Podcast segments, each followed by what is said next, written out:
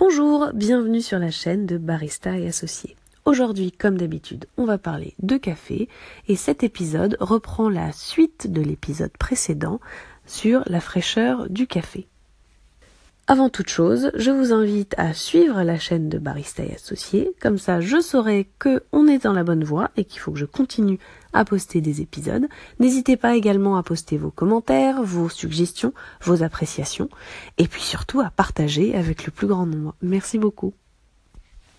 La fraîcheur du café. Précédemment, on a parlé de la fraîcheur du café vert. Donc c'est une donnée très importante parce que un café vert frais promet de livrer un maximum d'arômes en tasse.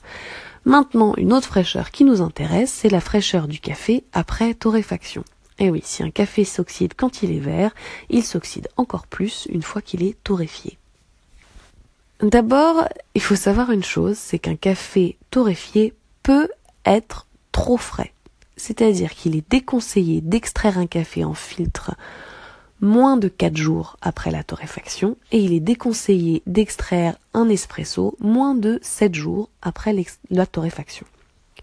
Alors pourquoi?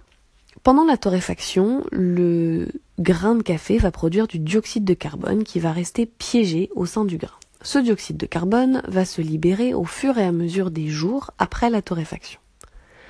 Or, quand il y a trop de, dioxyde de carbone contenu dans le grain, ce dioxyde de carbone agit comme une barrière entre l'eau et le café et il devient beaucoup plus difficile d'extraire les arômes de café.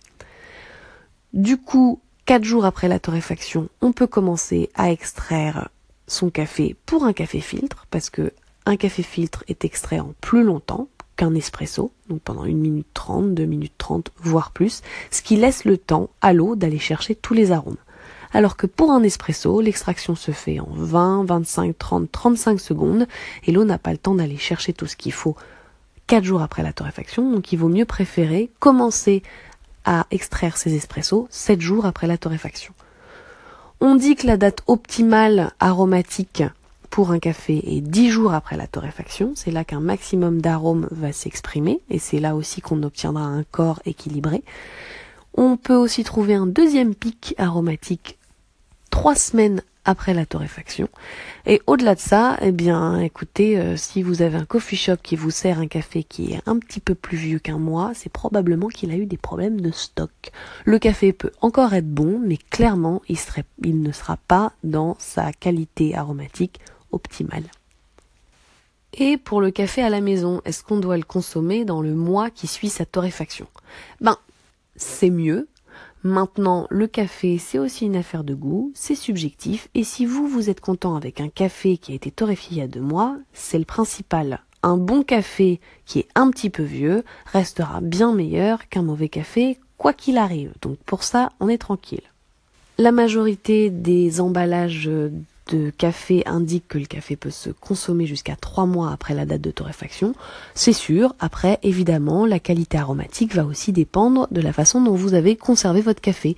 C'est comme pour le café vert. S'il a été bien protégé, s'il a été mis à l'abri de la chaleur et de l'humidité, il se conservera plus longtemps. De la même façon que s'il a été, conservé en grain, il s'oxydera moins vite. Voilà. Maintenant, c'est aussi une affaire de goût, une affaire de choix. Mais effectivement, si vous voulez que votre café exprime un maximum de ses qualités aromatiques, alors il vaut mieux le goûter dans les 10 jours ou 3 semaines qui suivent la torréfaction. Voilà, donc maintenant vous savez qu'un café, évidemment, ça se consomme dans certains délais pour avoir en tasse toute la palette aromatique qu'il a exprimée, mais aussi qu'un café ne se consomme pas trop frais, voilà. Et ça, c'est, c'est un peu le problème dans certains endroits où on va avoir un café qui va être très très acide, très très vert, et beaucoup plus que ce qui serait en réalité si on attendait quelques jours pour l'extraire. Voilà.